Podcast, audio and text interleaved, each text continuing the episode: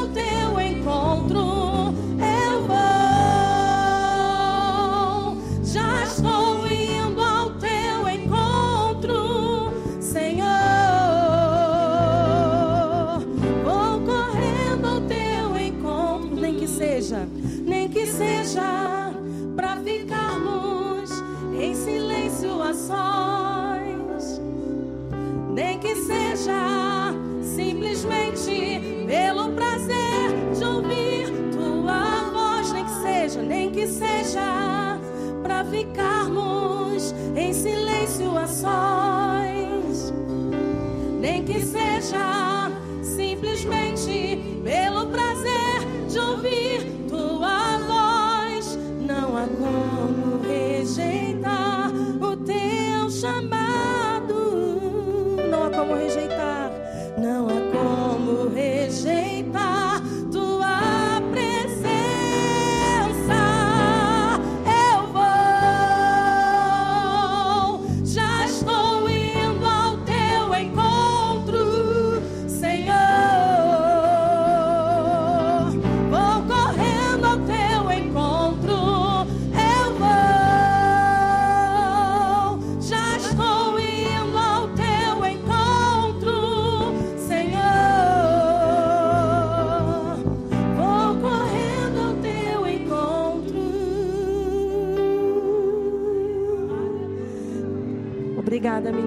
Deus abençoe. Todos acharam a palavra do Senhor? Que nós possamos corresponder ao chamado do Senhor. Amém? Irmãos, não estranhem minha voz. Minha vida está no controle do Senhor. De uns tempos para cá, minha voz está sumindo um pouquinho. Por isso a dificuldade no louvar. Por isso os irmãos não têm me visto com frequência aqui. Ainda não sei o que é.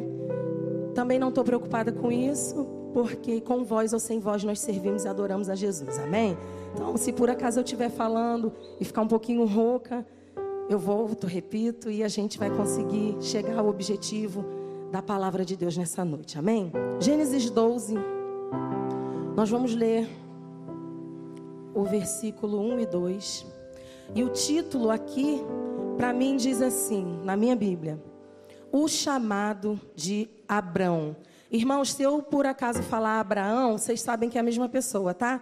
Porque existe o Abraão, Abrão, e existe o Abraão depois do chamado, depois do encontro. Então, às vezes a gente se confunde, né? Abrão, Abraão. Falar Abraão, vocês vão entender que é a mesma pessoa, tá bom? Versículo 1 do capítulo 12 de Gênesis diz assim: Ora, o Senhor disse a Abrão: Sai da tua terra da tua parentela e da casa do teu pai para a terra que eu te mostrarei. Versículo 2: E farei de ti uma grande nação, abençoar-te-ei e engrandecerei o teu nome, e tu serás uma bênção. Você pode abrir agora, virar a página de Gênesis, capítulo 15, versículo 5. Duas folhinhas, eu acho. Capítulo 15, versículo 5 diz assim: Amém? Então o levou fora e disse: Olha agora para os céus e conta as estrelas, se é que as pode contar. E disse-lhe: Assim será tua descendência. Virando mais uma página, e aqui nós encerramos a leitura para iniciarmos a palavra. No capítulo 18, o versículo 1 diz: depois apareceu-lhe o Senhor nos carvalhais de Manre, estando ele assentado à porta da tenda no calor do dia. Senhor, eis aqui a tua palavra. Ministra sobre a tua igreja, Pai, aquilo que o Senhor já ministrou ao meu coração. E que os meus irmãos possam, Pai, ter o um entendimento daquilo que o Senhor tem para nós nessa noite, através da tua poderosa palavra. Em nome de Jesus. Amém. Os irmãos podem se assentar em nome de Jesus. Irmãos, nós lemos três capítulos diferentes. Mas os três capítulos têm a mesma mensagem e o mesmo significado. No capítulo 12, Deus diz a Abraão, a Abraão ainda, né? Sai da tua terra, da tua parentela, da casa do teu pai.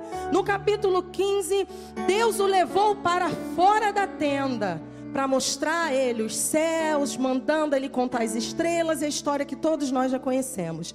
E no 18, no capítulo 18, Deus aparece para Abraão quando ele está sentado do lado de fora. A história de Abraão com Deus começa em Ur, perto do Golfo Pérsico, e termina em Macpela, perto do Mar Morto. Ur seria hoje uma cidade que fica a 300 quilômetros ao sudeste de Bagdá, conhecido Iraque. Macpela é uma caverna onde ele foi enterrado em Hebron, ao lado de Jerusalém. Em Ur, por volta do ano 2000 antes de Cristo, Abraão recebe o chamado de Deus. Ele sai da sua terra, de perto dos seus parentes, e vai peregrinar. E a sua primeira parada é em Arã, às margens do rio Eufrates. E ele fica ali por alguns anos. Abraão obedece ao chamado. Preciso beber muita água, tá, irmãos? Abraão obedece ao chamado. Abraão ouviu a voz de Deus e não questionou. Abraão não perguntou a Deus o porquê de precisar sair da terra onde ele estava, do conforto da sua casa, de perto da sua família e peregrinar por um caminho que ele nem sabia ainda qual era. Abraão simplesmente pega sua esposa, segue caminho e vai. Todos nós aqui conhecemos a história de Abraão e não é nesse mérito que nós vamos entrar hoje. Que ele era idoso, que ela era idosa, que ela era estéril, que eles não tinham filhos, que ele teve um filho Ismael com a sua criada. Nós não vamos entrar nesse mérito. Nós vamos focar hoje. Hoje é culto de busca do Espírito Santo. E como o Espírito Santo nessa semana queimou o meu coração com essa palavra sobre a responsabilidade do chamado, sobre ter um compromisso com Deus, sobre ter intimidade com Deus. Abraão ouviu a voz de Deus porque tinha um relacionamento íntimo e pessoal com ele. A família de Abraão não servia ao Senhor. Abraão veio de uma terra idólatra, de um povo pagão. A partir de Abraão, Deus institui o seu povo, Deus levanta uma nação. Por isso ele é chamado de patriarca, o pai na fé. Porque a partir dele, a sua descendência. E a gente pode observar uma coisa. Durante os três capítulos que nós lemos alguns versículos, Deus sempre tira Abraão do lugar de conforto. Deus sempre fala para ele: vai lá fora, vem aqui. E quando ele está sentado na porta, Deus aparece para ele e se revela e fala com ele.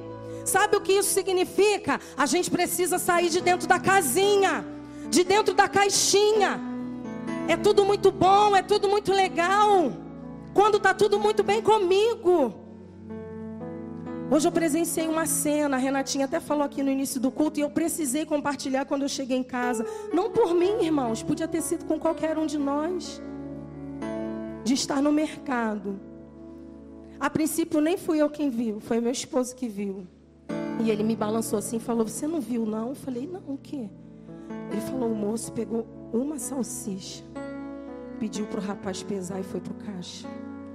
E eu falei assim para ele: Quando ele me falou aquilo meu coração doeu. E eu falei: Meu Deus, como eu sou ingrata. Como eu não tenho feito nada. Alguém que estava do meu lado e eu nem me nem vi. E aí eu falei assim: corre, filho. Ele já passou no caixa. Ele não, ele está lá, vai passar agora. falei: corre lá e pergunta se ele aceita um pouquinho mais do que uma. A gente não pode dar muito, mas pergunta se ele aceita. E aí ele chamou, e ele falou: Eu aceito. Eu posso pedir uma coisa para o senhor? E meu marido falou: Pode. Ele: Eu posso pegar mais uma coisinha? Ele falou: Pode. Pode pegar. É só isso? Ele: Só, só isso tá bom. Sabe, irmãos, não estou falando aqui para me engrandecer, não, porque isso foi, eu não fiz mais do que a minha obrigação. Porque se eu carrego esse livro aqui embaixo do meu braço, se eu subo nesse altar aqui para louvar o Senhor, lá fora eu tenho que viver tudo aquilo que eu canto, tudo aquilo que eu carrego. Eu tenho que fazer aquilo que Jesus faria se estivesse no meu lugar. Nós passamos primeiro a que eu já tinha pesado para mim. Falei, João, agora volta lá e pega mais para gente. Eu já tinha pego a, a minha e minhas coisas, eu passei para ele. Sabe, irmãos, a gente precisa estar tá mais atento. Abraão vivia no meio de um povo que não servia a Deus, e quando Deus chamou, ele deu ouvido à voz de Deus. E a gente senta nesse banco e às vezes a gente não se importa com o irmão que está do nosso lado. Irmão, não pensa assim, ah, irmã está dando uma palavra, está dando uma bronca. Irmãos, Deus falou para mim primeiro. Deus falou comigo. Se ele bateu em alguém primeiro, foi em mim. Se alguém teve que tomar uma posição primeiro, antes dessa palavra chegar até o teu coração nessa noite, chegou primeiro para mim. O ano está acabando, está indo embora e a gente está preocupado com o quê? Se vão fechar tudo de novo? Ei, aonde fica o Deus que me sustenta nessa história? A minha preocupação é se o comércio vai fechar. Ah, irmão, você fala isso porque você não é comerciante. Não sou comerciante, mas dependo de alguém que tem um negócio para manter o meu emprego. Todos nós aqui somos dependentes de uma certa forma de alguém. Até quem trabalha por conta própria. Eu trabalho por minha conta. Se o teu cliente não for buscar o teu serviço, você não tem nada. E sabe quem viu o teu cliente? É Deus. Sabe quem dá condição à minha patroa de me pagar? É Deus. Então todos nós estamos no mesmo saco. Todo mundo, o país inteiro. E onde fica o Deus da nossa salvação, o Deus que nos chamou nessa história, Ele continua sendo Deus.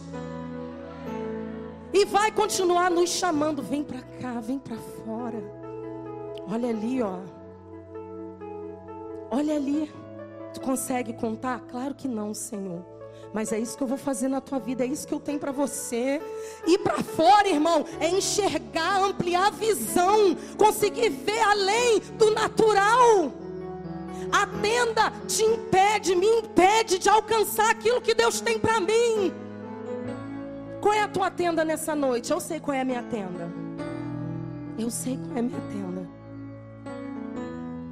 Tua tenda é o quê? Uma enfermidade? É o desemprego? É a depressão? Qual é a tua tenda? Eu estou magoado com alguém. Ah, é? Foi Jesus que magoou você? Quem morreu na cruz por você? Foi quem te magoou? Foi? Ah, coitadinho dele. Só vai ter dois trabalhos: de me magoar e ficar esperando eu ficar triste. Porque a minha salvação, ela vem do Senhor. O meu sustento, ele vem do Senhor. O meu refúgio está no meu Senhor. E Abraão entendeu isso quando recebeu o chamado. Deus não podia falar com ele dentro da tenda? Sim ou não? Podia. Mas Deus queria mostrar para ele. Sabe quando a gente está explicando alguma coisa para alguém? Que a gente diz assim: já entendeu ou quer que eu desenhe? A gente às vezes brincando não fala isso. Quer que eu desenhe? É como se Deus estivesse dizendo para Abraão: Estou desenhando para você, filho. Olha aqui. O que, que eu vou fazer contigo? Olha o que, que eu tenho planejado para a tua vida. É muito mais do que aquilo que os seus olhos podem ver hoje, agora. E Deus nessa noite tem um chamado para nós. Sai de dentro da tenda. Vai para a porta da tenda, vai lá para fora, olha para o céu e fala: Senhor, eu não tenho filho. Senhor, eu não tenho condições. Senhor, eu não posso. Senhor, minhas forças acabaram. Seja sincero para Deus. Abraão não reclamou, mas mais à frente ele chega e fala assim: Senhor, eu não tenho filho, eu não tenho semente, Senhor não me deu, mas não tem problema não. O que nascer do meu, do meu criado vai ser meu descendente. Deus fala para ele: Ei, Abraão, Acorda aqui, ó. Ô, não terminei de falar não. Tô falando ainda contigo. Tô falando ainda contigo. No 18 Deus reforça, porque junto com o chamado vem a promessa. Capítulo 18, vamos ler agora versículo 9, 10 11, 12, para entender um pouquinho melhor por que, que Deus chama Abraão para fora. Por que, que Deus nos chama nessa noite a levantar, a tomar uma atitude, a tomar uma posição, pelo amor de Deus, igreja. Já passou o tempo de prostração, de paralisia espiritual. O que, que a paralisia causa? Incapacidade de movimentação. Quantos de nós, eu me incluo nisso, não me coloco fora, não. Quantos de nós estamos paralisados espiritualmente, sem coragem de caminhar, sem força para prosseguir? E agora nós vamos entender por que, que Deus chama para ir para fora. Capítulo 18, versículo 9. E disse-lhe: Onde está Sara, tua mulher? Lembrando que o 18 nós lemos o 1 e Abraão estava onde? Do lado de fora, na porta da tenda.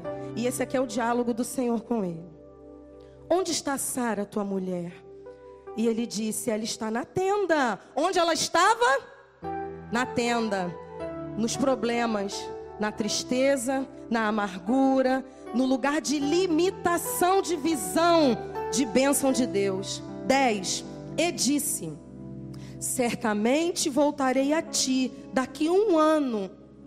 E eis que Sara, tua mulher, terá um filho. E Sara escutava a porta da tenda, ou seja, ela estava escondida atrás da porta.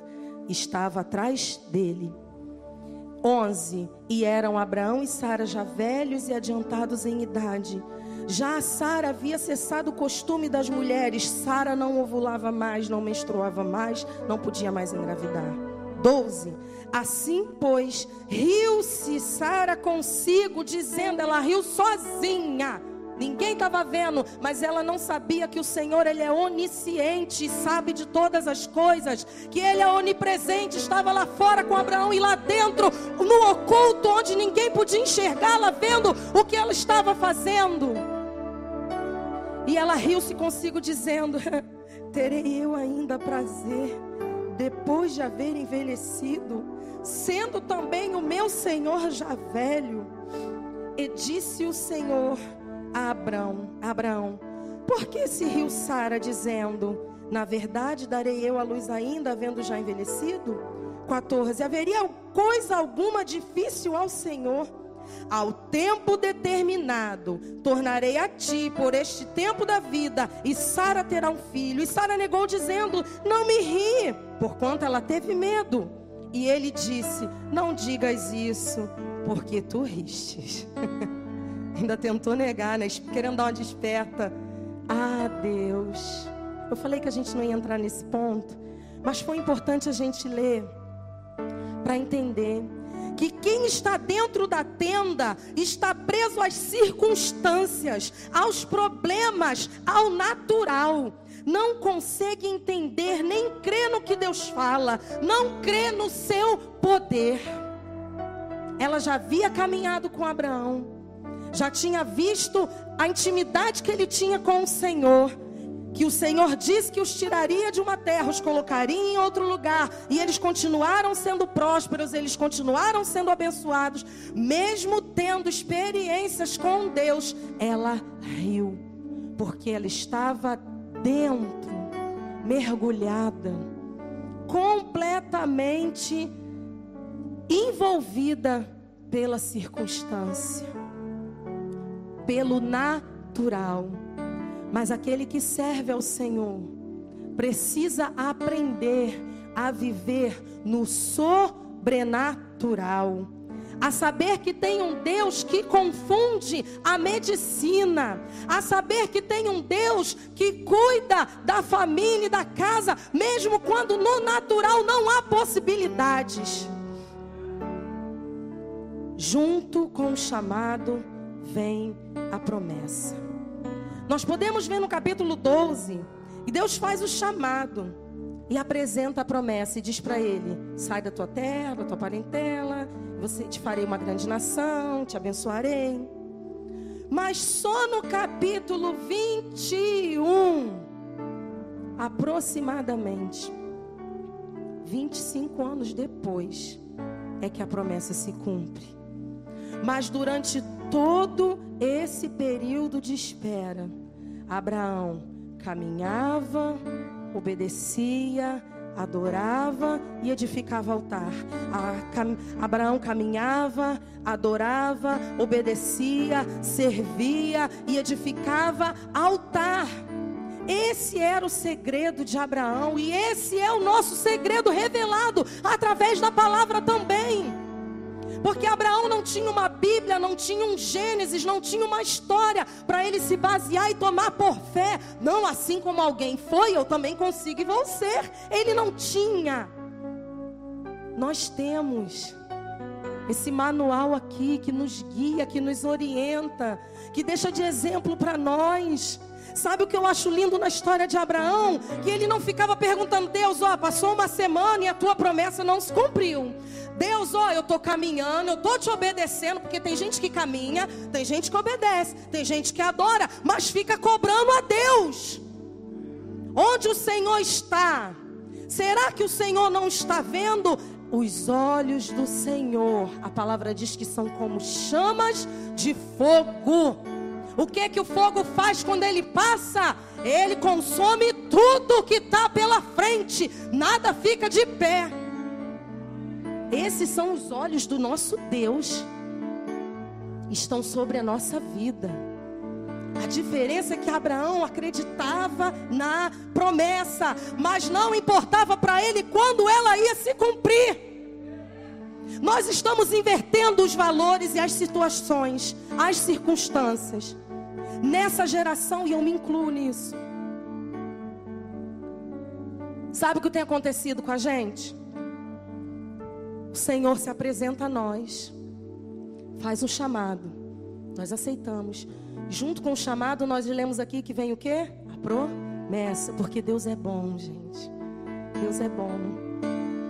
Ele não despede ninguém de mãos vazias. Ele chama e fala: Ó, oh, você vai fazer e eu já vou estar tá te abençoando. Já estou te adiantando que eu vou te abençoar lá na frente. A gente nem caminhou ainda, nem fez por merecer, que nunca fazemos mesmo. Mas ele já falou: Ó, estou te chamando, mas eu vou fazer isso para você. Só que hoje nós estamos invertendo os valores.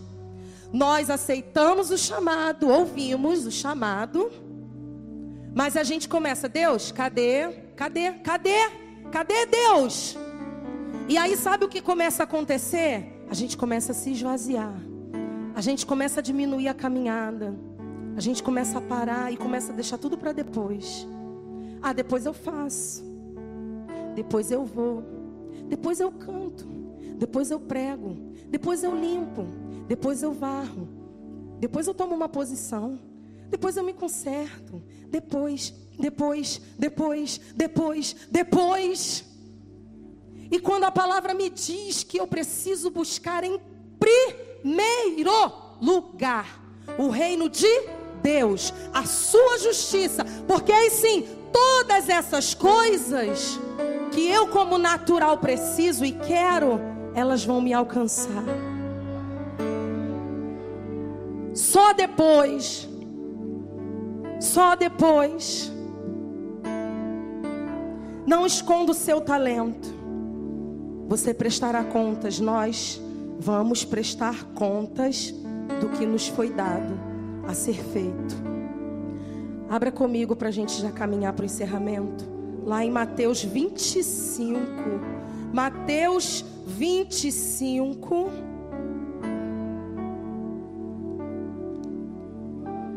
Versículos 28, 29 e 30. Quais têm sido as nossas prioridades? Essa é uma palavra de reflexão nessa noite, porque é tão lindo a gente falar: Eu quero o Espírito Santo, Deus, me dá, Deus, eu quero ser cheio até transbordar. E aí Deus olha e fala: Transbordar para quem? Transbordar onde? Para você mesmo, para ficar dentro de casa, para ficar com, com unção velha? Mateus 25, do 28 ao 30. Diz assim a palavra do nosso Deus. Obrigada. Essa é uma palavra muito conhecida. É a parábola dos talentos. Tirai-lhe, pois, o talento e dai-o ao que tem os dez talentos. Porque a qualquer que tiver será dado e terá em abundância, mas ao que não tiver, até o que tem, ser-lhe-á tirado. Lançai, pois, o servo inútil nas trevas exteriores, e ali haverá pranto e ranger de dentes. O chamado não é para ficar guardado dentro da gaveta, o chamado não é para ficar de enfeite na estante, o chamado não é para ficar empo empoeirando na prateleira da minha casa. O chamado é para eu pegar todo dia e exercer e colocar em ação. Ah, ninguém me dá oportunidade. Hoje eu tive a oportunidade de falar de Jesus para esse homem, eu e meu marido. Não estava com microfone, não estava de vestido, não estava diante dos meus irmãos na igreja, nem na frente do meu pastor. Eu estava diante do meu Deus. Exerce o teu chamado. Pelo amor de Deus, não recua, não volta atrás. Abraão sabia de onde Deus o tinha tirado e ele não queria voltar para lá. Quando eu abro mão do meu chamado, quando eu abro mão de exercer aquilo que Deus me deu, é como se eu dissesse para ele: O teu chamado na minha vida não vale nada. Ai, irmã, mas tu não sabe a dor que eu estou sentindo. Quantas vezes já subi aqui? Com o coração rasgado, sangrando, doendo, ferido, cheia de problema em casa. Sou melhor do que ninguém, não, irmãos. Eu sei que tem muita gente aqui que também já passou por isso. Que já chegou aqui se arrastando espiritualmente e dizendo: Deus, eu estou vindo porque eu sei que eu tenho um chamado. Eu estou vindo porque eu sei que eu tenho uma promessa. Eu estou vindo porque eu sei que o Senhor está me sustentando. Eu estou vindo porque eu sei que aquilo que o Senhor me dá, eu preciso produzir mais e fazer com que outros sejam alcançados também. Jesus está voltando e isso não é história nem história do Brasil, uma história que já passou, ou uma historinha, um conto, uma lenda. É algo real, é algo que existe. E posso te falar uma coisa: hoje está um dia mais próximo da volta dele do que estava ontem. E amanhã vai estar mais um dia. E depois da manhã mais um dia. E ó, presta atenção numa coisa. Para alguns, a volta já veio. Né, Gal? Para alguns, Jesus já veio. Para alguns, Jesus já chamou. Alguns, já foram recolhidos. E cada um aqui está com uma senha nas mãos. O nosso passaporte, eu não tenho passaporte, nunca viajei para lugar nenhum. Se for de Deus um dia, quem sabe, né? Para descansar um pouco.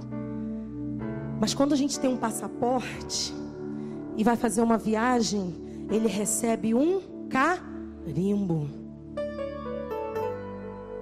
Esse passaporte, eu não tenho passaporte daqui da terra brasileiro com meu nome, minha nacionalidade, eu não tenho.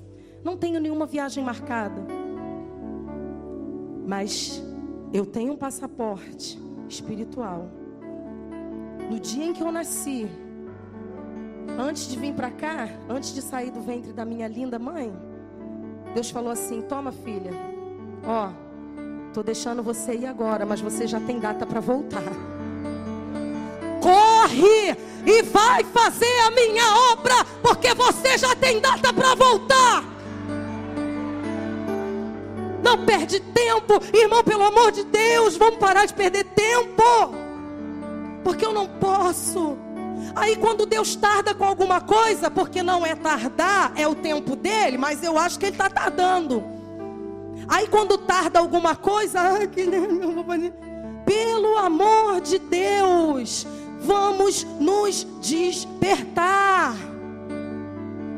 Se não por mim, se não por você, pelo outro que ainda está lá fora perdido por aquele que ainda não foi alcançado. Sabe por que não foi alcançado? Porque Deus é ruim, porque Deus não ama? Não, porque os ouvidos dele ainda estão tapados e não há quem vá lá para abrir.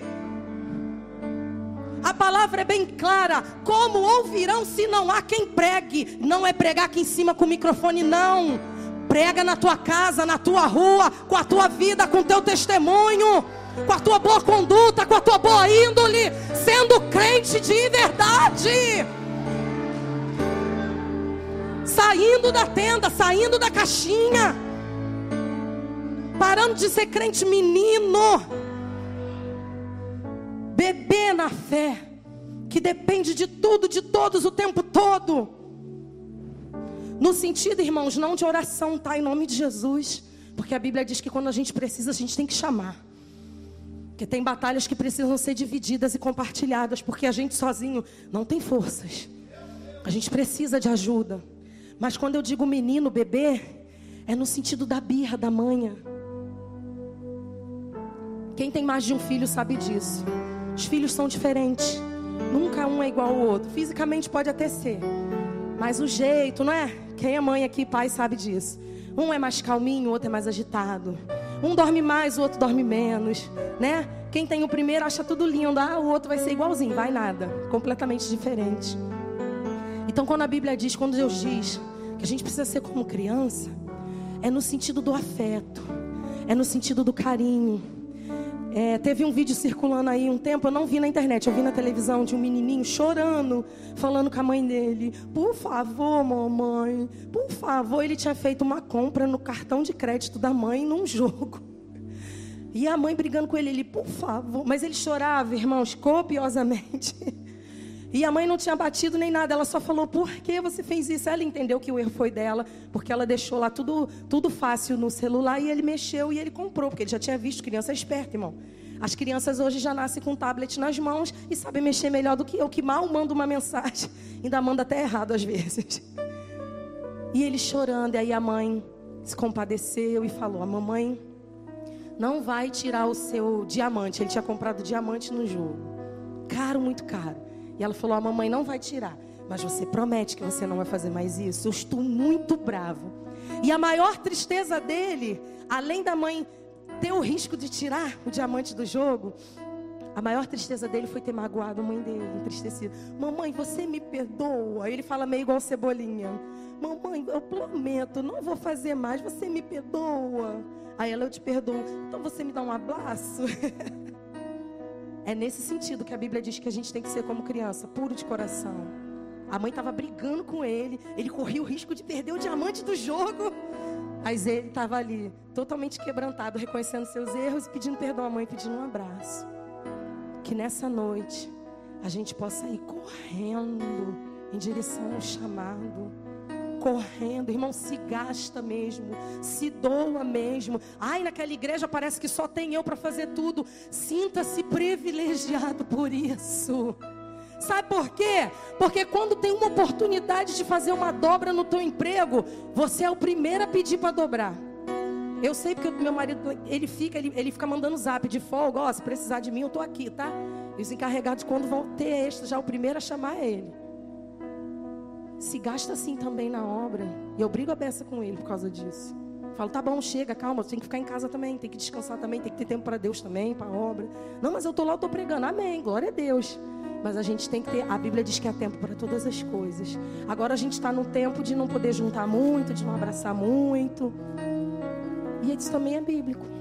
E aí? Eclesiastes diz o que para nós? Há tempo determinado para todo propósito debaixo do céu. Eu só não posso é ficar parado. Eu preciso ouvir o chamado e entender o que Deus quer e tem para minha vida.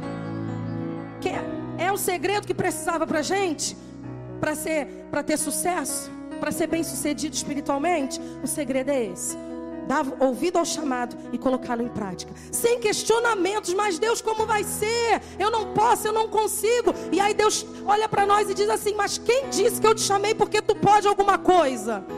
Quem disse que eu falei que ia ser fácil? Quem disse isso para você? Mais fácil é abrir mão, não é? Mais fácil é desistir. Claro que é, irmãos. Mais fácil é deixar para lá. Mas nessa noite, o Senhor nos convoca, não nos convida, porque nós fomos alistados no exército, amém?